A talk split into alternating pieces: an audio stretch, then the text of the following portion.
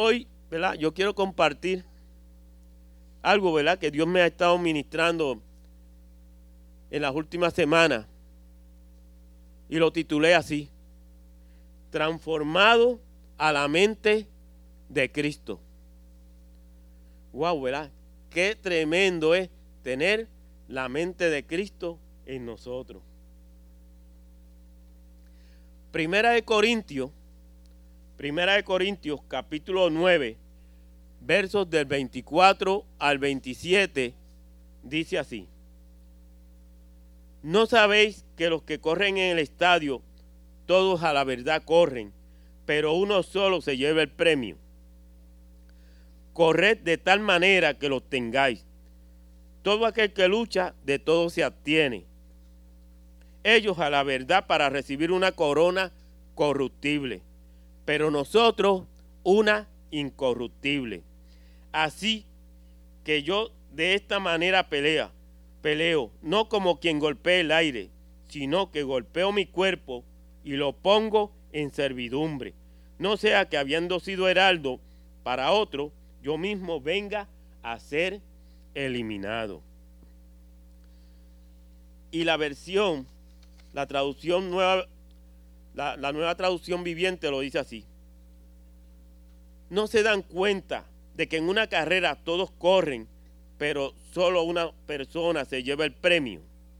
Así que corran para ganar. Todos los atletas se entrenan con disciplina. Lo hacen para ganar un premio que se desvanecerá, pero nosotros lo hacemos por un premio eterno. Por eso yo corro cada paso con propósito. No solo doy golpes al aire, disciplino mi cuerpo como lo hace un atleta. Lo entreno para que haga lo que debe hacer. De lo contrario, temo que después de predicarles a otros, yo mismo quede descalificado. Wow, qué tremendo, ¿verdad? Y qué triste sería, ¿verdad? Que después de haberle predicado a otro, uno, uno venga y se pierda. Eso sí sería triste, ¿verdad? a mí me gustan los, deportes, ¿verdad? Y por eso en las predicaciones pues traigo algo, ¿verdad? Que, que sea de deporte. Y hoy no es la excepción. En las últimas Olimpiadas pudimos observar la actitud física y disposición mental de los diferentes deportistas, necesarias para alcanzar la victoria, aunque esta no siempre signifique la medalla de oro. Hay unos que ganan medalla de oro, otros medalla de plata y otros medalla de cobre. Pero estos son los primeros tres premios. Y para eso, ¿verdad? hay que sacrificarse, hay que entrenar duro para ganar.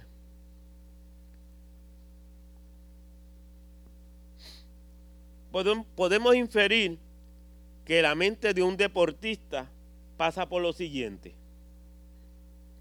Una firme determinación de participar en la alta competencia. Una esforzada preparación acorde al desafío que va a enfrentar. Una alta concentración, un solo objetivo, ganar. Una total entrega, darlo todo, máximo esfuerzo. Y eso es lo que Pablo menciona, ¿verdad? Allá en 1 Corintios, en el capítulo 9, en los versos 24 al 27, eh, al 27, ¿verdad? que corremos una carrera, pero nosotros no corremos una carrera para ganar una corona que, se, que coge moho, que se, que se rompe, sino una corona incorruptible, una corona eterna. En Primera de Corintios, capítulo 9, versos 24 al 27, el apóstol Pablo relaciona la vida cristiana con una competencia. Los hijos de Dios estamos continuamente en carrera. La vida transcurre. La pregunta es, ¿cómo estoy compitiendo y hacia dónde yo me enfoco? cómo estás compitiendo y, y hacia dónde tú te enfocas.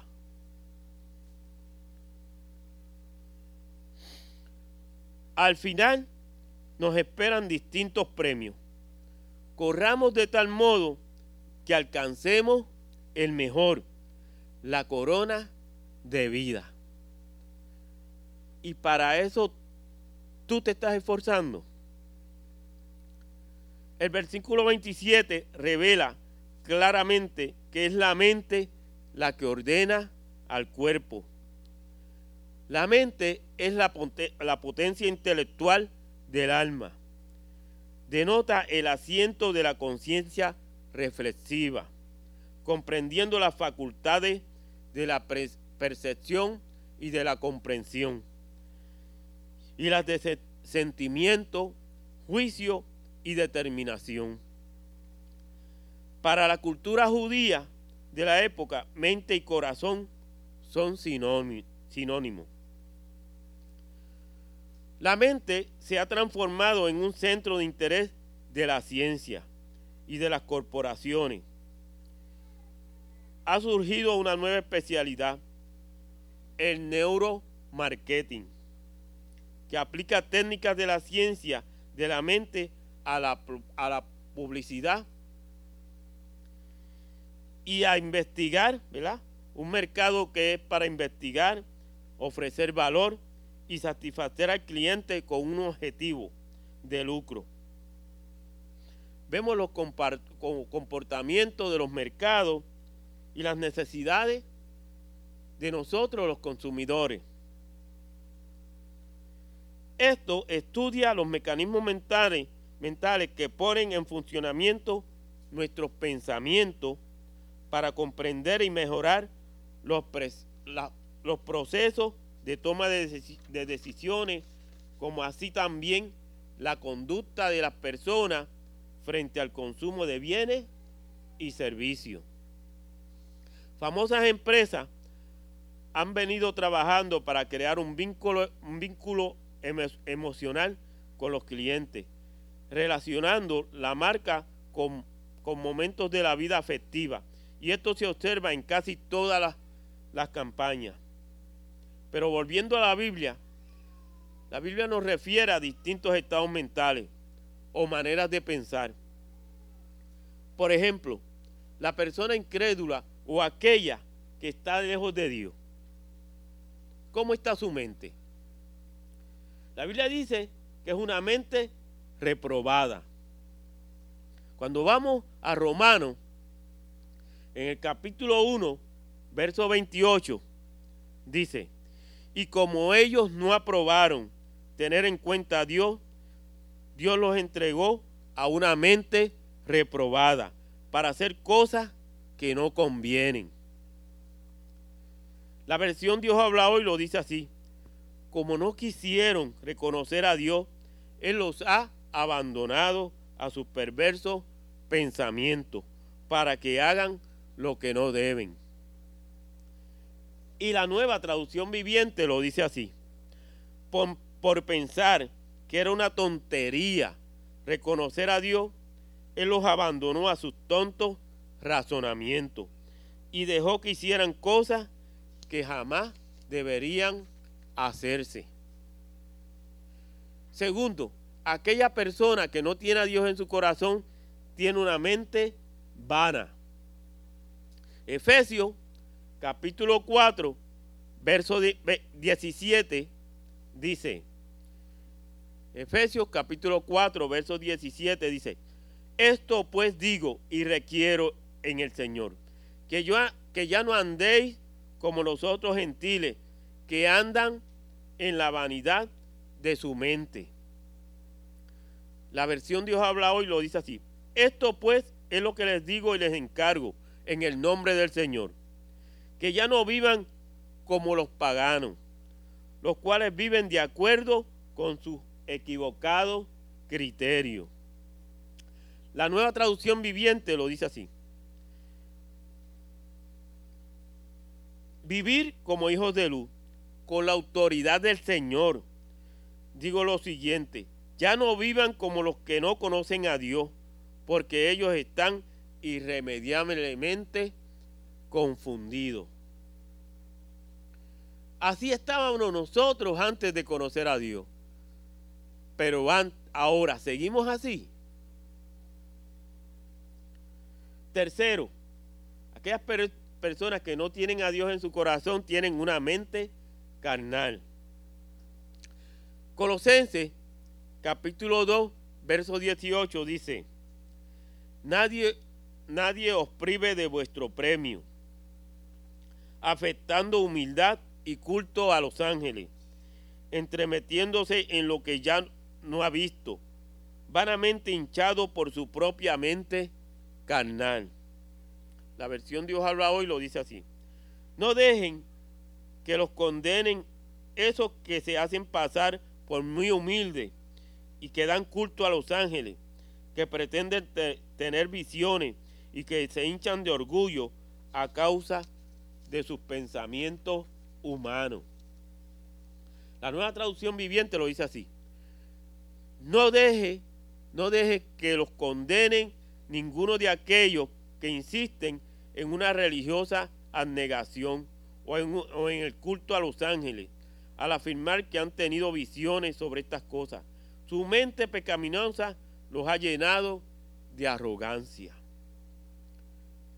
Cuarto, aquella persona que no conoce a Dios tiene una mente cargada, preocupada. Filipenses capítulo 4, versos del 6 al 7, dice, por nada estéis afanosos, sino sean conocidas vuestras peticiones delante de Dios en toda oración y ruego con acción de gracia. Y la paz de Dios, que sobrepasa todo entendimiento, guardará vuestros corazones y vuestros pensamientos en Cristo Jesús. La versión Dios habla hoy lo dice así. No se aflijan por nada, sino preséntenselo todo a Dios en oración. Pídanle y denle gracia también. Así Dios les dará su paz, que es más grande de lo que el hombre puede entender. Y esta paz cuidará sus corazones y sus pensamientos por medio de Cristo Jesús. Y mira cómo lo pone la nueva traducción viviente. No se preocupen por nada en cambio, oren por todo. Díganle a Dios lo que necesitan y denle gracias por todo lo que Él ha hecho. Así experimentarán la paz de Dios que supera todo lo que podemos entender. La paz de Dios cuidará su corazón y su mente mientras vivan en Cristo Jesús. Esa es tremenda promesa de Dios para nosotros, ¿verdad? La paz de Dios cuidará nuestros corazones y nuestra mente mientras vivamos en Cristo Jesús. Quinto, aquella persona que no tiene a Dios en su corazón tiene una mente divisionista. Primera de Corintios, capítulo 1, versos 9 y 10, dice, Fiel es Dios por el cual fuisteis llamados a la comunión con su Hijo Jesucristo, nuestro Señor. Os ruego pues, hermano, por el nombre de nuestro Señor Jesucristo, que habléis todos una misma cosa y que no haya entre vosotros divisiones, sino que estéis perfectamente unidos en una misma mente y en un mismo sentir. La versión la versión Dios habla hoy lo, dice así. Dios siempre cumple su promesas. Y Él es quien los llamó a vivir en unión con su Hijo Jesucristo, nuestro Señor. Hermano, en el nombre de nuestro Señor Jesucristo, les ruego que todos estén siempre de acuerdo y que no haya divisiones entre ustedes. Vivan en armonía, pensando y sintiendo de la misma manera. Entonces, Si esa es la mente de una persona que no tiene a Dios en su corazón, ¿cómo es la mente de aquella persona que tiene a Dios en su corazón? El Hijo de Dios debe cultivar una mente, número uno, aprobada. Número dos, enfocada. Número tres, espiritual. Cuarto, abierta a recibir las revelaciones de Dios. Quinto, en paz y sexta en unidad en un mismo sentir. Entonces, ¿qué me dice Dios? ¿Qué me dice Dios entonces?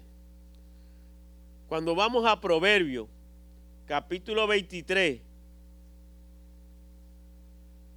verso 7, nos dice que yo soy lo que pienso. Proverbios capítulo 23, verso 7 dice, porque cuál es su pensamiento en su corazón, tal es él. Come y bebe, te dirá, mas su corazón no está contigo. La versión Dios habla hoy lo dice, que son como un pelo en la garganta. Él te invita a comer y, a beber, pero no lo hace en serio. Y la nueva traducción lo dice así. Están siempre pensando cuánto cuesta. Come y bebe, te invitan, pero no lo dicen con sinceridad. Es determinante lo que pienso hoy, determina lo que seré mañana. ¿Qué quiero ser? ¿A dónde quiero llegar? Depende de mi mente. Obviamente en el marco de la voluntad de Dios. En Apocalipsis, capítulo 2, verso 23, dice, Apocalipsis capítulo 2, verso 23, y a sus hijos heriré de muerte, que todas las iglesias sabrán que yo soy el que escudriña la mente y el corazón, y os daré a cada uno según vuestras obras. La versión Dios ha hablado y lo dice así, y mataré a sus hijos. Así todas las iglesias se darán cuenta de que yo conozco hasta el fondo la mente y el corazón, y a cada uno de ustedes le daré según lo que haya hecho. La nueva traducción lo dice así. Entonces todas las iglesias sabrán que yo soy el que examina los pensamientos y las intenciones de cada persona y le daré a cada uno de ustedes lo que se merezca. En Efesios, en el capítulo 4, verso 23, dice, que necesito ser renovado en el espíritu de mi mente. Dice así, y renovaos en el espíritu de vuestra mente. La versión Dios habla hoy lo dice así, deben renovarse espiritualmente en su manera de juzgar. Y la nueva traducción viviente lo dice así, en cambio, dejen que el espíritu renueve los pensamientos y las actitudes. Eso es lo que nosotros estamos haciendo ahora mismo, hoy en día. Esto significa una actitud de constante renovación porque continuamente se suceden nuevas situaciones, nuevas dificultades, nuevas tentaciones, nuevas alternativas, nuevos ataques espirituales. Lo que estas referencias bíblicas destacan, la importancia y consecuencia que devienen de mis pensamientos. Es por ello que necesitamos cada uno renovarnos en el espíritu de nuestra mente. Número uno, recibo por fe la mente de Cristo. Primera de Corintios, capítulo 2, verso 16 dice así. Primera de Corintios, capítulo 2, verso 16. Porque, ¿quién conoció la mente del Señor? ¿Quién le instruirá? Mas nosotros tenemos la mente de Cristo. La versión Dios habla hoy lo dice así. Pues la escritura dice, ¿quién conoce la mente del Señor? ¿Quién podrá instruirle? Sin embargo, nosotros tenemos la mente de Cristo. Y la nueva traducción lo dice así. Pues, ¿quién puede conocer los pensamientos del Señor? ¿Quién sabe lo suficiente para enseñarle a Él? Pero nosotros entendemos estas cosas porque tenemos la mente de Cristo. ¿Quién puede enseñarle al Señor? ¿Quién puede enseñarle a Dios? Si Él lo conoce todo, Él lo sabe todo. Si he dudado, ahora recibo por fe lo que Él me declara, que si tengo a Cristo, Él me ha conferido su mente. Si no lo entiendo, lo creo sin más vuelta. Lo creo como lo hace un niño cuando tú le prometes algo a un niño. Él te lo cree sinceramente. Ahora digo, ahora declaro que ya tengo la mente de Cristo. Entonces, ¿qué es tener la mente de Cristo? Esta es una buena pregunta, ¿verdad? ¿Qué es tener la mente de Cristo? La mente de Cristo es la facultad que Dios me concede de alcanzar un nivel de entendimiento, de comprensión de Dios, de su plan para mi vida, para la iglesia y para la humanidad. Es una mente que discierne todo lo que Dios quiere para mi vida. También es la facultad espiritual, el favor que Él me concede y que me permite agradarle con mis pensamientos.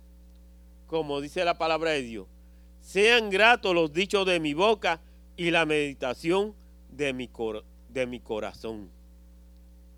Wow, qué tremendo, ¿verdad? Qué maravilloso es tener la mente de Cristo. Porque así es como vamos cada día de victoria en victoria y de gloria en gloria. Cada día vamos avanzando más, vamos subiendo un escalón tras otro escalón. Cuando tenemos la mente de Cristo. Segundo, evalúo todo pensamiento a la luz de Cristo. Filipenses capítulo 4, versos 6 al 8. Filipenses capítulo 4, versos 6 al 8 dice, Por nada estéis afanosos, sino sean conocidas vuestras peticiones delante de Dios en toda oración y ruego, con acción de gracia.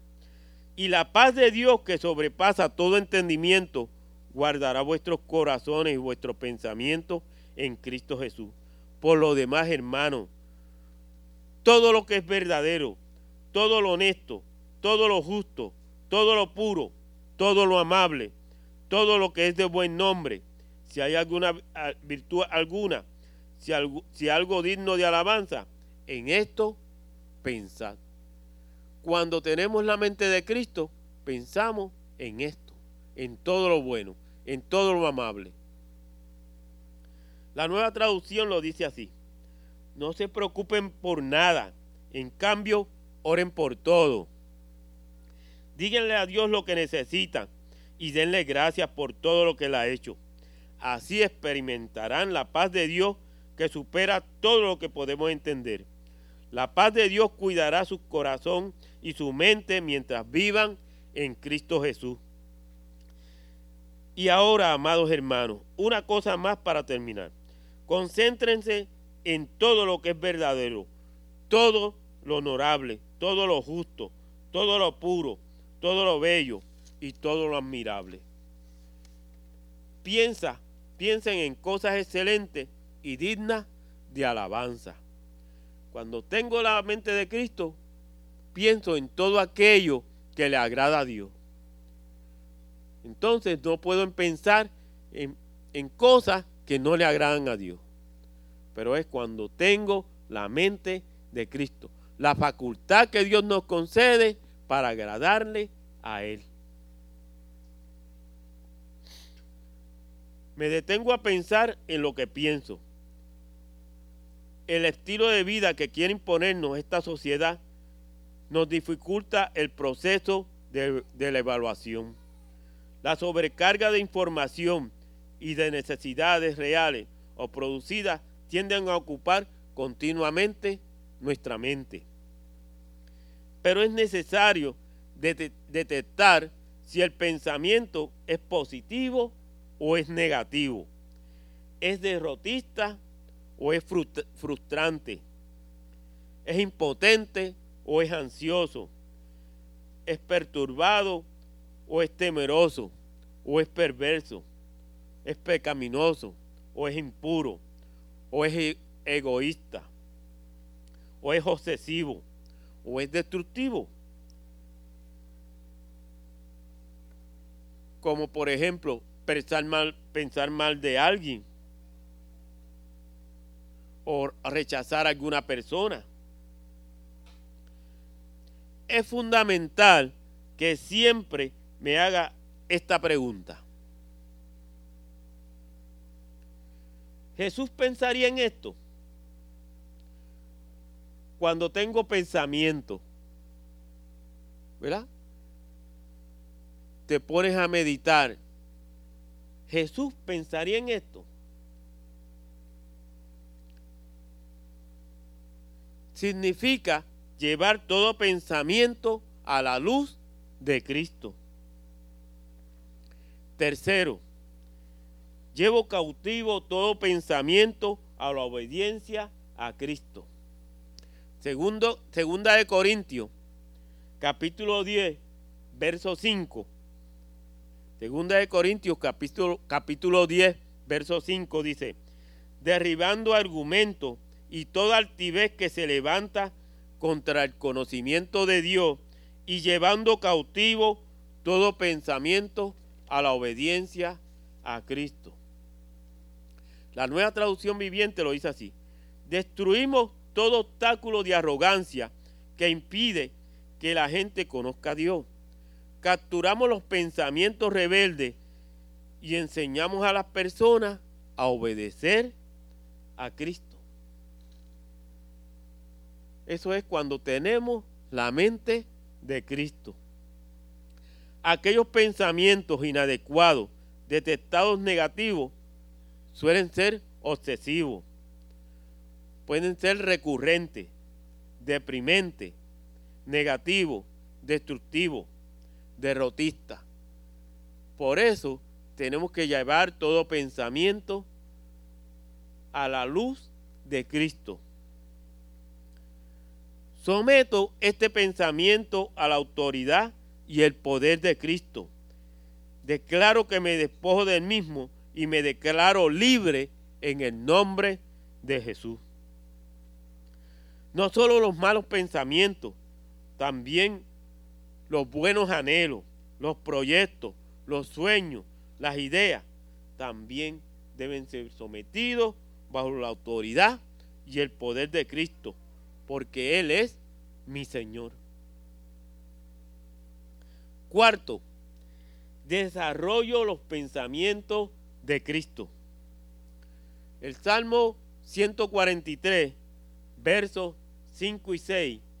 Salmo 143, versos 5 y 6 dice, me acordé de los días antiguos, meditaba en todas tus, obras, reflexionaba en las obras de tus manos extendí mis manos a ti, mi alma a ti como la tierra sedienta. La nueva traducción viviente lo dice así. Recuerdo los días de antaño, medito en todas tus grandes obras y pienso en lo que has hecho. A ti levanto mis manos en oración. Tengo sed de ti como la tierra reseca tiene sed de lluvia. Wow, qué tremendo, ¿verdad? Qué maravillosa es la palabra de Dios. ¿Verdad? Y como dice Chiqui, Chiquitín, ¿verdad? Chiqui, cuando estudiamos, no solamente leemos, cuando escudriñamos y estudiamos la palabra de Dios, podemos entender el propósito de Dios para nuestra vida.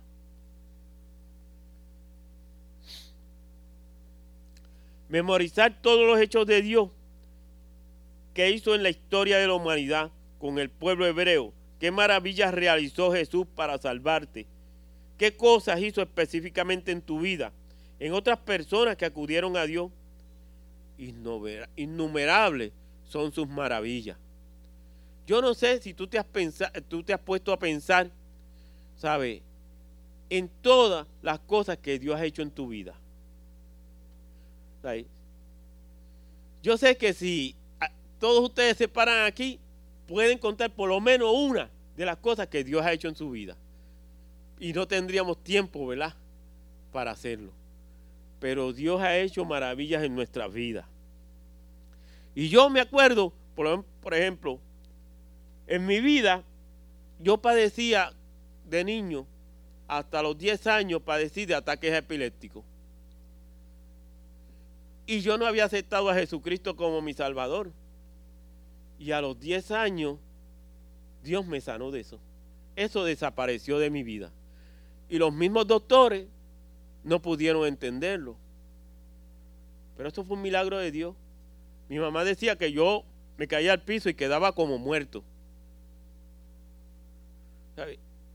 Y si Dios me sanó de eso, ¿cómo yo no voy a darle gracias a Dios y adorar a un Dios que ha sido tan bueno conmigo. Si Dios me, me sanó de migraña, que muchas veces cuando nosotros teníamos el local en la calle sur en el pueblo, yo iba por todo el camino, créanme, vomitando hasta llegar a la iglesia. Y yo iba grave, vomitando con migraña. Y yo salía del culto lo más bien. ¿Sabe? ¿Cómo yo no voy a adorar a un Dios tan bueno? A, amar a un Dios tan bueno que ha sido conmigo. ¿Y cómo yo no voy a amar a un Dios, verdad? Que cuando yo oro, Él escucha las peticiones de mi corazón.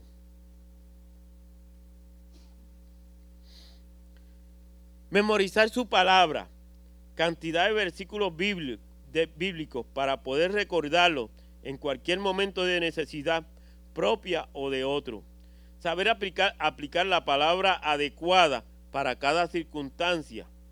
Jesús siempre la empleó de un modo maravilloso. Cuando Jesús hablaba con alguien, siempre lo tocaba. Siempre dejaba algo en su vida. Si, por ejemplo, cuando vemos cuando habló, cuando leemos, ¿verdad? Que habló, con la mujer samaritana, él le dijo un montón de cosas que nadie más las sabía excepto la mujer. Y Jesús se las dijo. Y ella pudo entender, wow, este no es, este no es un hombre común y corriente. este, tiene, este hombre tiene algo que yo necesito y que yo quiero.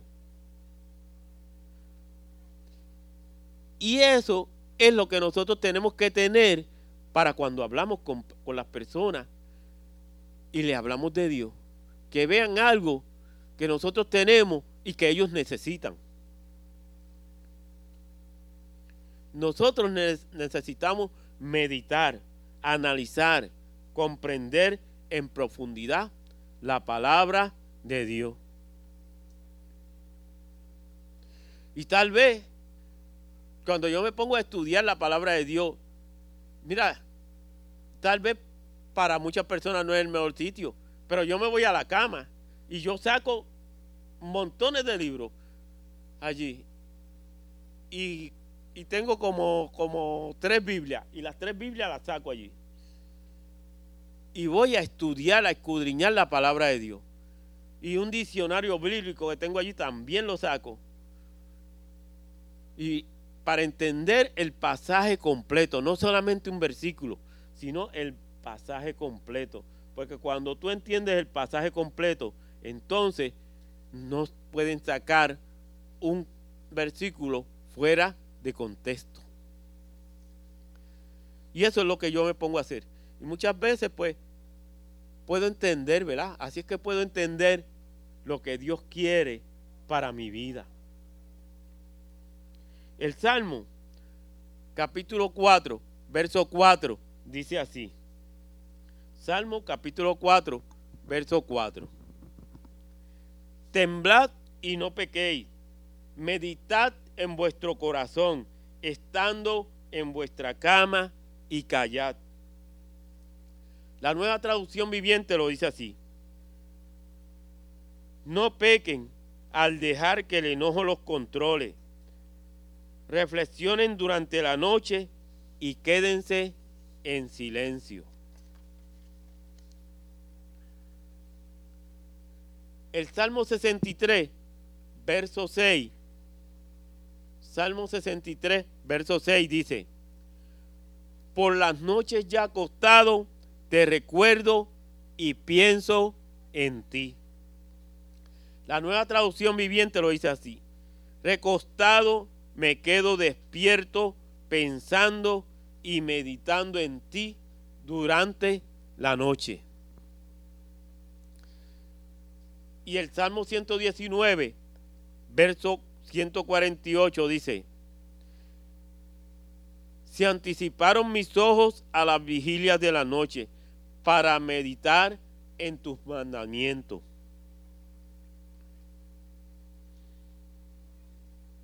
Wow, qué tremendo, ¿verdad? Qué maravillosa es la palabra de Dios. Reflexionar es el examen detenido que hace el alma sobre una cosa y el juicio resultante de ese examen. La reflexión lleva al cambio. Entonces, aplicando esto a nuestras vidas. ¿Sabías que muchos quieren apoderarse de tu mente y en alguna medida pueden llegar a tener un porcentaje de influencia sobre tu mente? Pues uno de esos es Satanás y sus emisarios.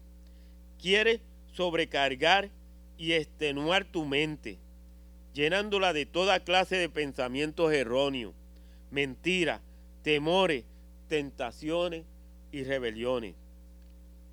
En cambio, Dios hoy quiere operar en tu mente, realizando los cambios necesarios. Cuando somos transformados a la mente de Cristo, cambian muchos de nuestros conceptos. El concepto que tengo de mí mismo. Tal vez, ¿verdad?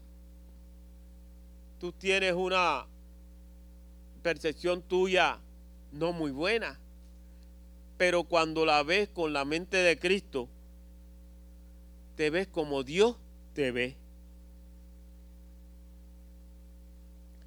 el concepto que tengo de mi hermano, cuando tengo la mente de Cristo, lo veo como Cristo lo ve. Veamos un ejemplo, un ejemplo, ejemplo práctico. Jesús es llamado Rey de Reyes y Señor de Señores. Entonces, ¿quiénes somos nosotros? según la palabra de Dios. Cuando vamos al libro de Apocalipsis, ¿verdad? Que hemos estudiado en, la célula, en el capítulo 1, versos 5 y 6 nos dice, al que nos amó y nos lavó de nuestros pecados con su sangre y nos hizo reyes y sacerdotes para Dios, su Padre. A Él sea gloria e imperio por los siglos de los siglos. La nueva traducción viviente lo dice así. Él ha hecho de nosotros un reino de sacerdotes para Dios, su Padre. A Él sea toda la gloria y el poder por siempre y para siempre. Amén. Cuando vamos a Apocalipsis capítulo 5, verso 10, Apocalipsis capítulo 5, verso 10 dice, y nos ha hecho para nuestro, Dios, para nuestro Dios reyes y sacerdotes y reinaremos sobre la tierra. La nueva traducción viviente lo dice así, y la has transformado en un reino de sacerdotes para nuestro Dios y reinarán sobre la tierra. Y Apocalipsis capítulo 20, verso 6 dice, sacerdotes de Dios y de Cristo, y reinarán con él mil años. Bienaventurado y santo el que tiene parte en la primera resurrección. La segunda muerte no tiene potestad sobre esto, sino que serán sacerdotes de Dios y Cristo, y reinarán con él mil años. La nueva traducción viviente lo dice así. Benditos y santos son aquellos que forman, parte de la primera resurrección porque la segunda muerte no tiene ningún poder sobre ellos, sino que serán sacerdotes de Dios y de Cristo y reinarán con Él durante mil años. ¡Wow! ¡Qué tremendo, ¿verdad? Qué tremendo es ser parte de la familia de Dios. Apocalipsis capítulo 22, verso 5 dice, no habrá allí más noche y no tienen necesidad de luz de lámpara, ni de luz del sol, porque Dios el Señor los iluminará y reinarán por los siglos de los siglos. La nueva traducción viviente lo dice así. Allí no existirá la noche, no habrá necesidad de la luz de lámpara ni de sol, porque el Señor Dios brillará sobre ellos, y ellos reinarán por siempre y para siempre. ¿Y quiénes son esos sacerdotes de Dios? Pues somos tú y yo, todos los creyentes en Cristo. ¿Por qué no comienzas a ver de este modo a tu hermano en Cristo y le dices, Dios te ha hecho sacerdote para su gloria? Ya reinamos en el orden espiritual, tenemos autoridad pero también influencia en el medio. Como sacerdotes tenemos el oficio de interceder por los necesitados, por los inconversos. Cuando tengo esta convicción interior, cambia todo. La visión de la vida cristiana, mi rol en la tierra. Animo a mi hermano. Demos toda la gloria a Dios como sacerdotes de Él. También el concepto de ver cada persona sin Cristo como condenada a muerte eterna, a no ser que yo ejerza el sacerdocio. Interceda, por la persona y le, hable, y le hable de Cristo para su salvación. Como decía Gina ahorita, ¿sabe? ¿Cómo van a, a creer en Dios si no hay quien le predique? Si no hay quien le hable de Dios. Lo único que nos separa del poder ilimitado para impactar al mundo de la manera que lo hizo Jesús es que no nos hemos conformado a la mente de Cristo. Es hora de cambiar comportamiento de nuestra mente. Deja que el Espíritu de Cristo sondee tu mente, llene tu mente, te revele de qué calidad son tus pensamientos, aun de aquello que no eres totalmente consciente, que por su poder y fidelidad se han transformado conforme a Cristo.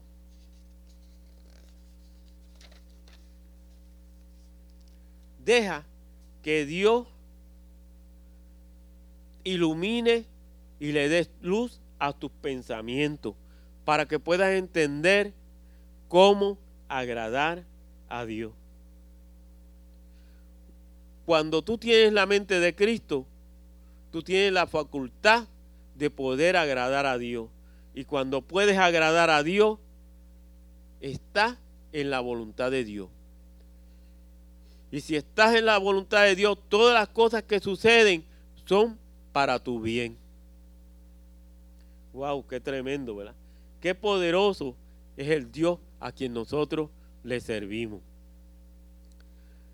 Pues vamos a inclinar nuestro rostro. Y si tú quieres tener esa mente de Cristo que hemos hablado, si tú quieres que la mente de Cristo sea la facultad para agradarle a Dios, ahí donde está, levanta tu mano, para que sea Dios ministrándote y sea Dios llegando a tus pensamientos, para que sea Dios quien dirija tu vida, que sea Dios quien te ayude a ver las cosas como Él las ve. Y si tú no conoces a Dios, Dios te bendiga. Si tú no conoces a Dios, este es el momento, este es el día que Dios ha creado para que tú abras tu corazón a Dios y le permitas a Dios entrar a tu corazón para que Dios transforme tu vida. Y qué bueno es, ¿verdad? Cuando abrimos nuestros corazones a Dios y Él entra, porque entonces nuestra vida no va a ser la misma, va a ser transformada. Y cuando tu vida es transformada, puedes, haber un, puedes ver un cambio en tu vida. Y cuando ves un cambio en tu vida, ves que ya no eres la misma persona. Eres una nueva persona en Cristo. Y cuando tú quieres agradar a Dios, entonces tienes la mente de Cristo. Y cuando tienes la mente de Cristo, no puedes hacer otra cosa que adorar al Rey de Reyes y Señor de Señores. Darle gracias al Dios Todopoderoso que una vez llegó a tu vida y la cambió totalmente. Hizo nueva vida en ti. Y por eso estamos aquí. Porque un día Dios tuvo misericordia de nosotros. ¿Verdad? Y se acercó a nosotros. Nosotros abrimos nuestros corazones y Él entró. Y nos limpió de nuestros pecados. Y nos hizo sacerdotes para Él. Amén. Pues oramos. Padre Santo y Padre bueno, venimos delante de ti, Señor. Reconociendo, Señor, que cada día te necesitamos más, Señor. Que tú eres, Señor, el centro de nuestras vidas, Señor. Y que, Padre, queremos, Señor, que tu mente, Señor, Padre Santo, sea nuestra mente, Señor, Padre Santo, para poder agradarte a ti, Señor. Padre, para poder venir ante ti, Señor, aprobado, Señor, Padre, Padre, para poder venir ante ti, Señor, Padre, con hambre y sed de ti, Señor, Padre, y podamos ser las criaturas, Señor, los seres, Señor, que tú quieres, Señor, que nosotros seamos y no lo, que nosotros queremos ser, Señor. Ayúdanos, Señor, Padre Santo, a pelear la buena batalla de la fe hasta que tú vengas, Señor. Y ayúdanos, Señor, Padre, a llevar tu palabra, Señor, aquellas vidas que también la, necesitan, Señor. Como un día, Señor, nosotros la necesitábamos, Señor, y tú llegaste, Señor, e hiciste una diferencia en nuestras vidas, Padre Santo. Gracias, Señor, por la oportunidad, Señor, que tú nos das, Señor, de venir ante ti, Señor, reconociendo, Señor, que solos no podemos, Señor. Que contigo somos más que, más que vencedores por medio de aquel que nos amó. Y que, Padre, cada día, Señor, hay una nueva victoria, Señor, Padre Santo, y un nuevo escalón, Señor, que escalar, Señor, seguir creciendo, Señor, Padre, a tu voluntad, Señor. Padre. Qué bueno es seguir, Señor, adelante, Señor, reconociendo, Señor, Padre, que tú eres, Señor, quien nos lleva de tu mano, Señor, y que cuando estamos contigo, Señor, nada ni nadie puede destruirnos, Señor, porque, Señor, tú peleas nuestras batallas, Padre Santo. Gracias, Señor. Gracias, Señor, porque, Padre, abrimos nuestros corazones a ti, Señor, y venimos con corazones contritos y humillados, Señor, porque un corazón contrito y humillado tú no lo desprecias, Padre Santo. Padre, gracias, Señor. Gracias, Señor, porque qué, bueno, Señor, Padre, es estar en tus manos, Señor, para que tú sigas moldeándonos, Señor, y transformándonos, Señor, Padre, y haciendo, Señor, de nosotros la vasija, Señor, que tú quieres hacer. Gracias, Señor, Padre. Ahora, Señor, también te pedimos, Señor, que tú nos lleves hasta nuestros hogares, Señor, o a donde vayan a ir, Padre, los hermanos, Señor, Padre Santo, con bien, Señor, Padre Santo. Bendícelos y cuídalos, Señor. Padre, y mira esta semana, Señor, laboral que vamos a comenzar, Padre Santo. Padre, ayúdanos, Señor, a darte la gloria a ti, Señor, y ponerte a ti, Señor, en primer lugar, Señor. Y todo lo dejamos en tus manos, porque lo que está en tus manos nadie lo arrebatará. En el poderoso nombre de Jesús. Amén, Señor.